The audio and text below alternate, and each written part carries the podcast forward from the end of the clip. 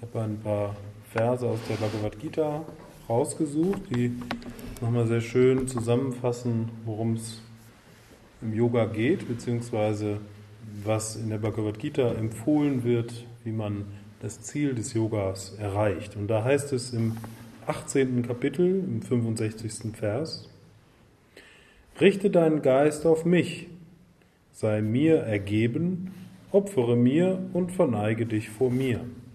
So wirst du zu mir gelangen. Wahrlich, ich gebe dir das Versprechen, denn du bist mir lieb. Und das sagt Gott, also in Gestalt von Krishna, zum Menschen in Gestalt von Arjuna. Also äh, Gott spricht dir von sich in der ersten Person und ähm, wenn er eben sagt, richte dein Geist auf mich, ja, dann heißt das, richte dein Geist auf Gott.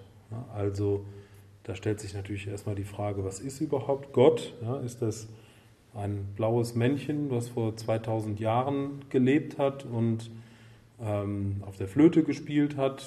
Ja, ist das Gott oder was hat das mit uns heute zu tun? Und im Yoga haben wir da mh, hm, verschiedene Ansätze zu formulieren, was Gott ist.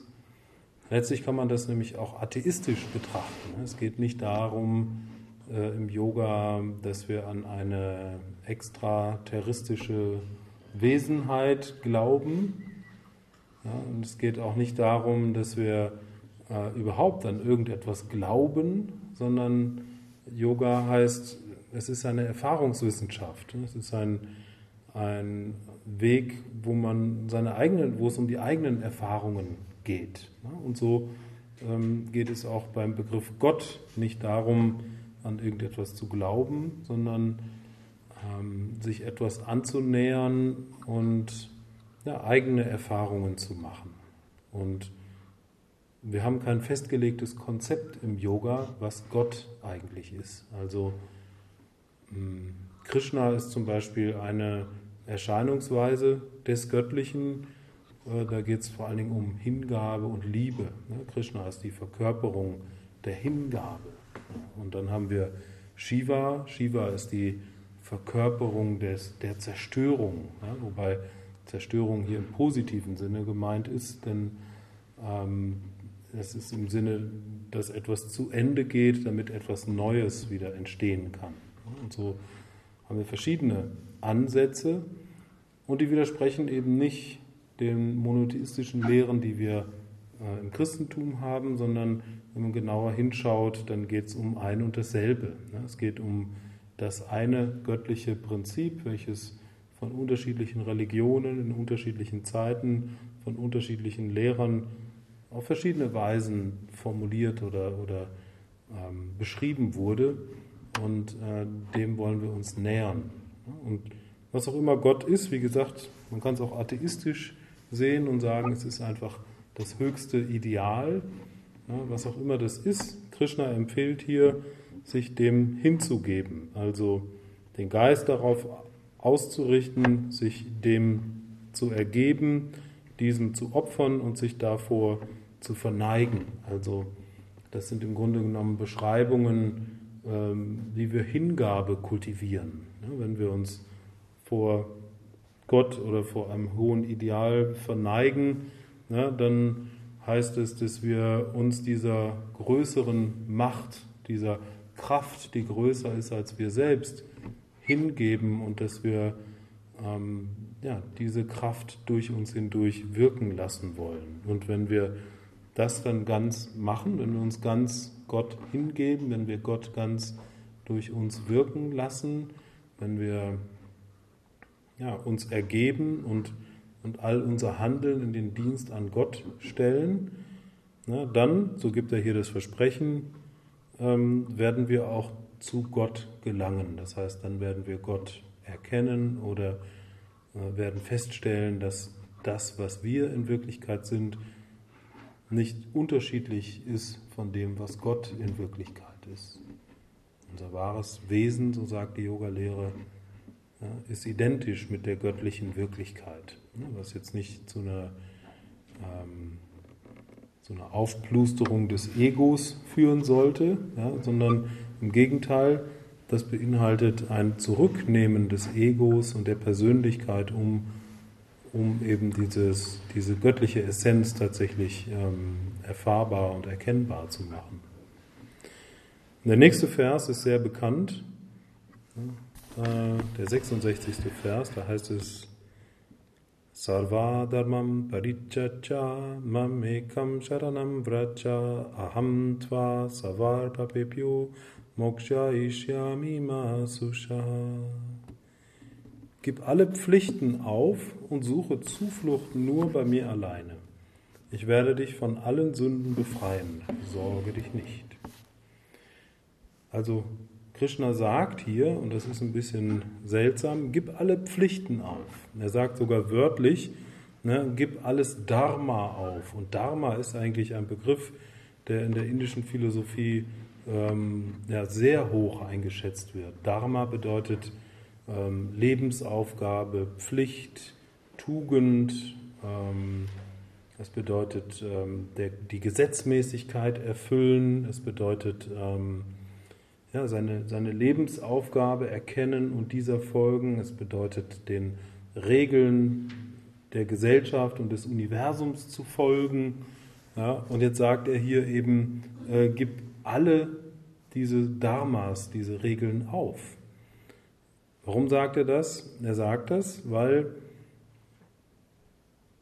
es nicht um die Regeln geht, sondern es geht darum, was für ein Ziel wir damit erreichen wollen. Das Ziel ist, unser wahres Selbst zu erkennen. Und an einem gewissen Punkt des spirituellen Weges müssen wir auch alle Lehren und, und alle Regeln wieder loslassen, die wir vorher aufgebaut haben. Das heißt, es steht an einer anderen Stelle in der Bhagavad Gita, da wird sehr schön gesagt, ähm, äh, die Lehren nutzen dem Weisen so viel, wie ein Wassergefäß an einem überfluteten Ort. Das heißt, wenn wir anfangen, die tiefe Essenz der Wirklichkeit in uns mehr und mehr zu erkennen, dann stehen uns diese Regeln, die uns vorher geholfen haben, um, um sozusagen aus, aus unserem Leiden herauszukommen, die stehen uns dann im Weg. Das heißt, wir brauchen am Beginn der Yoga-Praxis brauchen wir klare Regeln und Disziplinen. Und das brauchen wir auch in der Mitte der Yoga-Praxis und, und ziemlich lange. Ja, es ist ganz wichtig, dass wir eine Regelmäßigkeit in unserer spirituellen Praxis haben, dass wir eine Disziplin in unserem Alltag haben, ähm, um die Gewohnheiten zu durchbrechen. Aber diese erfüllen keinen Selbstzweck. Ne? Die Disziplin und die Regeln und die die Anstrengung, die wir haben, die, das ist kein Selbstzweck, sondern an einem gewissen Punkt gilt es, diese loszulassen und dann eben sich nur noch auf Gott auszurichten, so wie es hier heißt. Ja. Gib alle Pflichten auf und suche Zuflucht nur bei mir.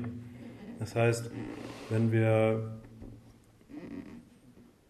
eine, eine gewisse Transformation durchlaufen haben und so ähm, innerlich ein ganz klares Bild haben, ja, was Gott ist, beziehungsweise was die Essenz der Wirklichkeit ist und wissen, wie wir uns dem nähern können, dann können wir diese, diese Regeln loslassen. Wobei die natürlich immer noch wichtig sind im, im Zusammenleben, aber ähm, ja, die erfüllen eben keinen Selbstzweck, sondern Ziel ist es, frei zu werden und dann eben auch irgendwann frei von allen Dharmas. Und dann sagt er, ich werde dich von allen Sünden befreien. Also ähm, Gott wird uns von allen bindenden Handlungen befreien. Also der Begriff Sünde ist hier etwas anders gemeint, als wir das aus dem Christentum kennen.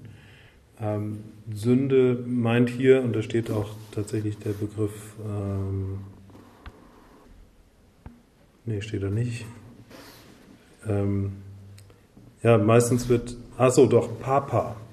Papa ist ein Begriff, der meint ähm, Handlungen, die schlechte Erfahrungen nach sich ziehen. Und äh, solcherlei Handlungen, na, die dann sozusagen unschöne Erfahrungen nach sich ziehen, ähm, die können wir nur ausüben, wenn wir mit unserem Ego identifiziert sind. Wenn wir frei sind von der Identifikation mit der Person, wenn wir tatsächlich erkannt haben, wer wir wirklich sind, dann können wir nur noch im Einklang mit dem Universum handeln. Denn, ähm, denn dann sind wir frei von den Begrenzungen des Individuums. Und ähm, ja, und Gott wird uns eben da rausziehen. Das ist nochmal ein ganz wichtiger Begriff, dass die göttliche Gnade letztlich uns nur frei machen kann. So wie wir uns selbst nicht an den Haaren aus der Pfütze rausziehen können, ja, so kann auch, äh, können wir uns auch selbst nicht aus der begrenzten Welt rausziehen, sondern wenn wir uns Gott hingeben, dann ist es eine, eine Kraft, die sozusagen über den Dingen steht, die uns hilft, ähm, durch die letztendliche Transformation hindurchzugehen. Aber der nächste Vers ist dann auch noch ganz wichtig, um das nochmal ein bisschen zu relativieren. Da heißt es dann, dann nämlich, darüber sprich weder zu einem Menschen ohne Mäßigung und Hingabe, noch zu jemandem, der nicht dient und nicht den Wunsch hat zu hören und auch nicht zu jemandem, der an mir Anstoß nimmt. Also eigentlich hätte ich euch diesen Vers gar nicht erzählen dürfen, äh, ohne zu wissen, wer ihr genau seid, weil das kann zu falschen Annahmen führen.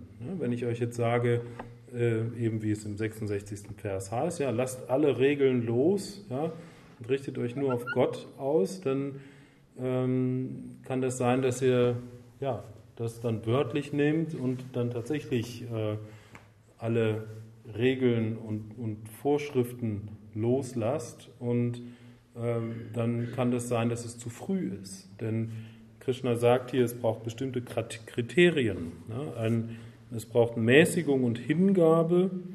Ähm, ja, das heißt, das ist etwas, was wir eben auch erstmal lernen müssen, ja? uns hinzugeben und, ähm, und uns zu mäßigen, also sozusagen den Weg der Mitte zu gehen und nicht ähm, immer in die Extreme auszuschlagen.